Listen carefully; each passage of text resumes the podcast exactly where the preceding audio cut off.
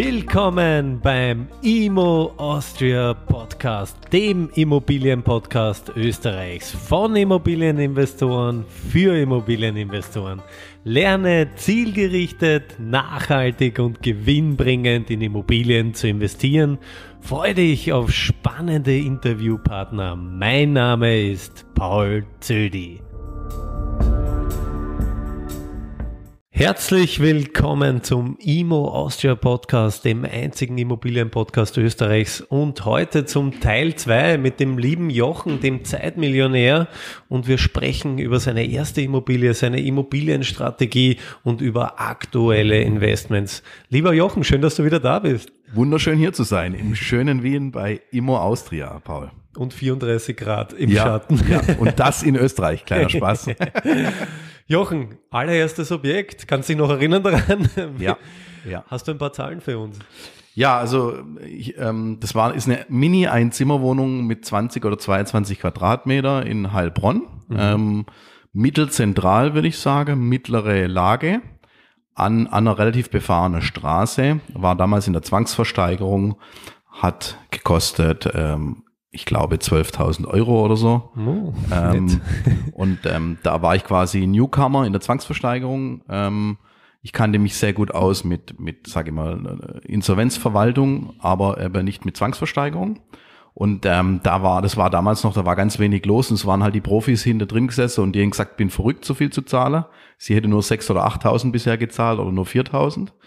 Und ja, letztendlich war das ein super Deal ich habe es ja vorher schon äh, erwähnt, ähm, ich wollte sozusagen ja dann noch zwei dort drinnen kaufen ähm, und habe dann die, die Beatgrenze schon auf 20.000 für meinen Dad gesetzt. Ja.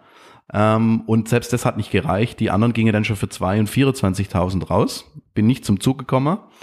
Also 12.000 Euro und ähm, ja, Miete ist heute irgendwie 350 kalt oder so. Sensationell. Ähm, was ist das Ding heute wert? Roundabout? 60, 70. Ja, Wahnsinn. Ja. Sensationelle Steigerung, gell? Ja. Und damals war es gefühlt schon zu teuer, was die Konkurrenz genau. meinte. Ne? Muss auch fairweise sagen, ich habe natürlich auch noch ordentlich investiert. Ich habe es also mhm. äh, komplett äh, in eine kernsaniert, alles neu gemacht. Äh, ja. Möchtest du sagen, was kostet das circa, wenn du Kernsanierung, Elektrik, Heizung, was? Also Elektrik habe ich nicht gemacht. Das Haus mhm. ist Baujahr Ende 80er. Okay, also ich habe nur Bad, Wohnung, Böde, Decke äh, und ein bisschen Möbel reingemacht. Ja. Ähm, also ich habe die Zahl nicht genau im Kopf, aber ich schätze so zwischen 8.000 und 12.000 waren das schon nochmal, ja. Sensationell. Und wenn wir jetzt schnell äh, rechnen, 12.000 Kaufpreis, Brutto-Anfangsrendite mit 350 netto kalt, was haben wir da für eine Rendite? Lass mal ausrechnen. mal 12 sind äh, 4.200 und mhm. sagen wir 24.000 Invest. Was sind das? 20 Prozent? 15? 4.200 durch 36.000. Nee, 24.000. Durch 24, what, was haben wir gesagt? 4200 durch 24.000. Ja, haben wir eine Brutto-Anfangsrendite von 17,5 Prozent. Das ist ganz Super. in Ordnung. Super. Lass mal, lass mal rechnen noch, wenn man es heute kaufen würde, sagen wir für 60.000 mhm. mit 350, also 4,2 durch 60.000, was wären es dann? Dann haben wir immer noch 7 Prozent. Okay. Ja. ja. Wobei ich sehe gerade, ich habe mich verrechnet, das sind 175 Prozent, oder? Aber nee. wir rechnen das nochmal nach und wir verlinken das in den Show Notes. Genau. Äh, auf alle Fälle. Ganz, ganz tolles äh, Objekt. Äh, Thema Zwangsversteigerungen ja. heute, ganz spannend. Gehst du heute noch? Äh, Gibt es Chancen? Also ich habe über Jahre den Markt verfolgt, immer mal wieder was gekauft, aber so seit zwei, drei Jahren gehe ich nicht mehr zur Zwangsversteigerung, habe auch meine ganze Unterlage dafür, was du dafür brauchst, alles schon zurückgegeben, weil mittlerweile ist es so, dass bei so einem Objekt irgendwie 70 Leute im Saal sind und draußen noch 40 warten und wieder heimgeschickt werden. Mhm. Also ähm, heute solltest du eher in der Zwangsversteigerung verkaufen. Meine persönliche Erfahrung ist, die Preise sind dort über Markt durch diesen Ebay-Effekt. Mhm. Äh, da sind einfach Leute dabei, die sich wie verrückt hochsteigern, weil sie sich in ein Objekt verliebt haben. Also ich mache nichts mehr in der Zwangsversteigerung. Gier frisst Hirn ja. am Ende ja. des Tages. Ähm, vielleicht gleich anknüpfend an, an das Thema Akquise. Ja. Wie akquirierst du heute? Wo? Über welche Kanäle? Was sind da deine präferierten also 60 bis 70 Prozent meines Bestandes ähm, kam wirklich über ImmoScout ursprünglich. Mhm. Ähm, und ich äh, suche halt nach Potenzial. Das heißt, ich schaue mir nicht nur die Bestandsrendite an, sondern schaue, was kann ich optimieren oder sieht das Objekt schlecht aus, ich kann es verbessern. Mhm. Und ich habe aber auch immer sehr viel besichtigt, weil dann siehst du erst, dass wenn was nicht stimmt. Zum Beispiel hat der ein Zimmervergesser oder sowas. Äh, oder du hast eben noch einen, einen Keller und einen Dachspeicher dabei und einen schönen Parkplatz plus das Objekt sieht nicht gut aus, dann kannst du es zum Markt kaufen und kriegst trotzdem ein, zwei Prozent mehr Rendite wie der Durchschnitt. Mhm. Ähm, und dann versuche ich natürlich ein Netzwerk aufzubauen, mit Makler in Kontakt zu sein, ähm, so dass du dann früher oder später natürlich auch einen Off-Market-Dealflow hast. Ja. Mhm. Perfekt.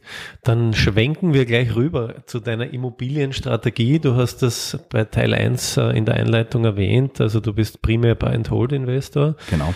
Wie, wie hat sich das über die Jahre entwickelt? Was, ja. wie sieht deine Strategie Stand ja. heute aus? Also Stand heute, ich kann gut von den Immobilien leben. Mhm. Ich hätte jetzt deutlich mehr Gas geben können letzte Jahre. Aber für mich ist sozusagen, ich mache Immobilien, weil, es mir riesig Spaß macht, aber auch weil es mich frei macht. Mhm. Und ich überlege mir bei jedem Objekt, macht es mich freier oder nicht, ja? Das heißt, ähm, ich schaue nicht auf die maximale Rendite oder die maximale Einheitenzahl, sondern für mich ist Können anstatt bisschen Freiheit wichtig. Ja, und deshalb mache ich auch ungern, also ich mache gar keinen Neubau, ich mache relativ wenig Kernsanierung. Manchmal geht's nicht anders, ja. Mhm. Ähm, aber ich überlege mir halt immer, auch was habe ich für ein Mieterklientel, äh, was habe ich für Reserven und das ist für mich das Wichtigste sozusagen bei einem Kauf. Zum Beispiel hatte ich ein Mehrfamilienhaus Angebote bekommen, was ein guter Preis war, wo man sich wirklich darüber streiten kann, ob ich das Angebot hätte annehmen sollen oder nicht. Mhm. Aber es haben eben die Quadratmeter nicht gestimmt, ja.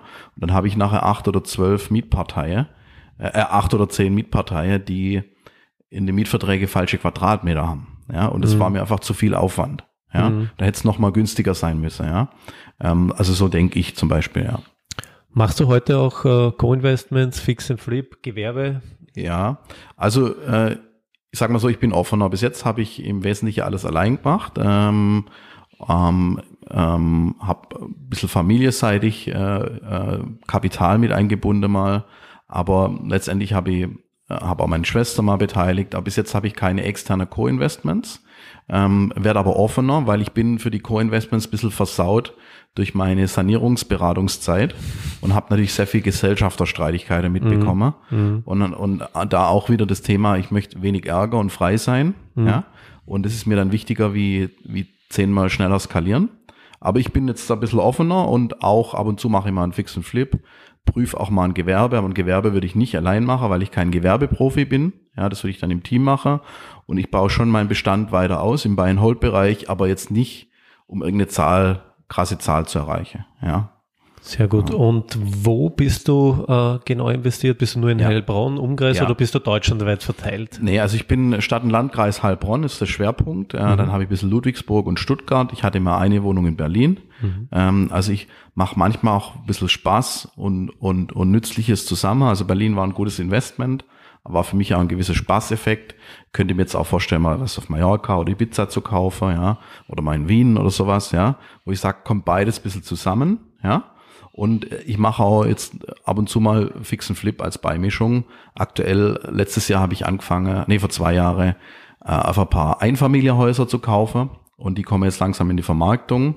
Und da habe ich jetzt gerade auch Projekt, wo ich dann überlege, hey, mache ich da einen Flip draus, das ist jetzt fertig, vermiete ich es lieber. Und ich habe immer eine mehrgleisige Strategie, dass ich auch sagen kann, hey, wenn die nicht funktioniert, dann funktioniert eine andere. Ja. Aber primär bist du der Freund äh, von der These, investiere dort, wo du dich auskennst. Ja. ja und ja. das andere ist maximal Portfolio-Beimischung, also genau. was du erwähnt hast, Berlin, Mallorca, vielleicht einmal Wien. Genau.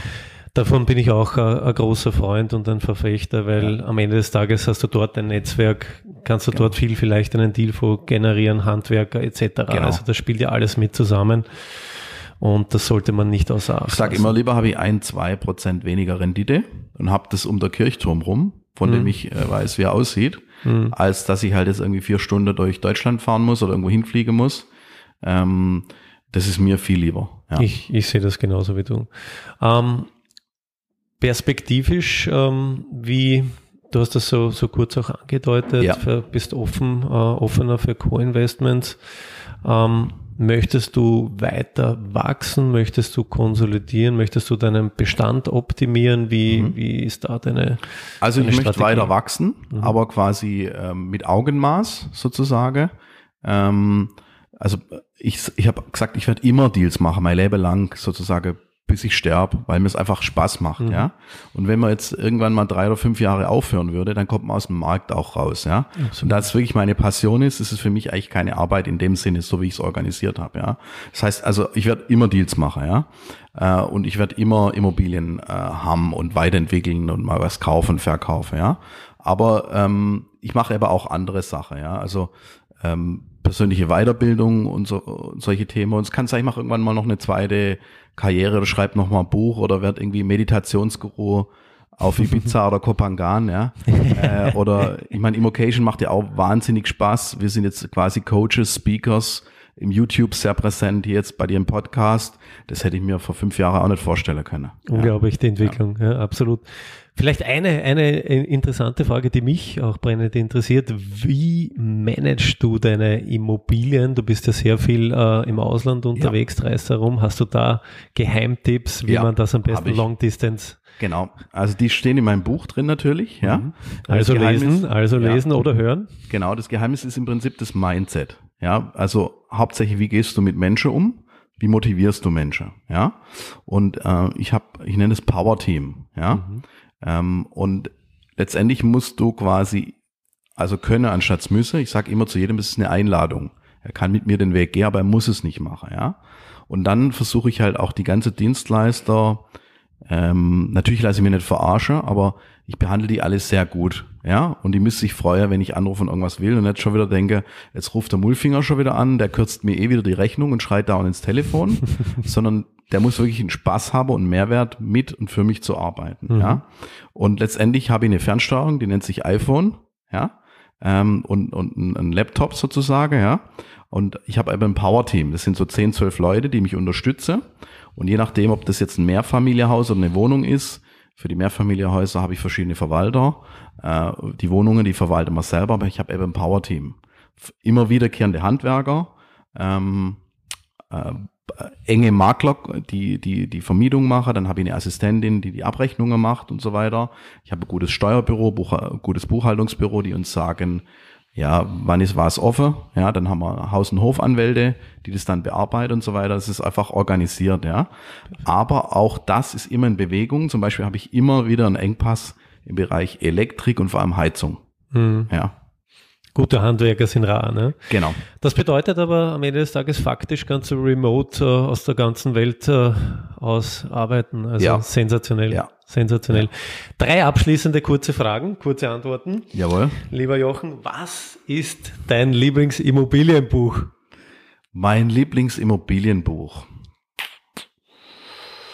Mm, das System Immobilie, würde mhm. ich sagen. Ähm, das hat äh, Thomas Knedel rausgebracht und ich finde es aber so interessant, weil ich glaube 10 oder 20 Investoren, 20 sind ja. 20 mhm. und, und 70 Prozent davon kenne ich, mhm. immer eine Story drin habe und das wahnsinnig inspirierend ist, mhm. finde ich. Ja. Spannendes Buch, kenne ja. ich auch. Ja. Ähm, dein Lieblingsbusiness- oder Mindset-Buch, abgesehen von deinem eigenen natürlich? Ja, also natürlich schwer sich da festzulegen. Was für mich ein Gamechanger war, war Kiyosaki. Mhm. Ja.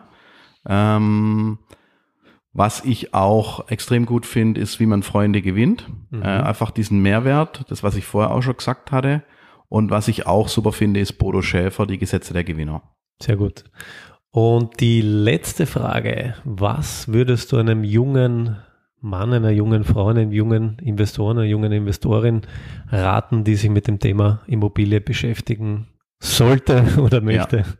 Also ich würde auf jeden Fall äh, empfehlen, wirklich Podcast, YouTube und so weiter, Stammtische, viele Seminare, Netzwerkveranstaltungen zu machen, Bücher lesen äh, und nicht nur Fachbücher, sondern auch Mindset-Bücher und finanzielle Intelligenz. Also ähm, wie funktioniert das ganze System, wie funktioniert das Geldsystem und so weiter, ja.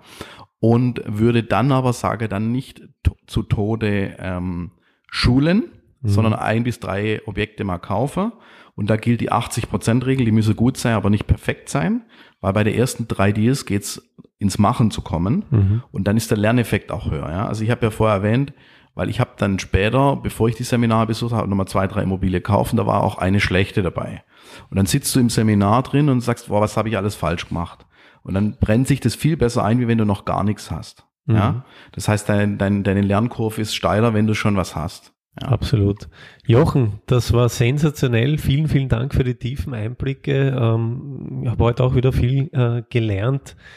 Und äh, ja, ich freue mich, wenn wir uns im September wiedersehen. Ich wünsche dir eine gute Weiterreise nach Ibiza. Yes. Und bedanke mich nochmal ganz, ganz herzlich, dass du heute da warst und deine Erfahrungen und deine Strategie mit uns geteilt hast. Vielen Dank und wunderschöne Zeit hier in Zödiland.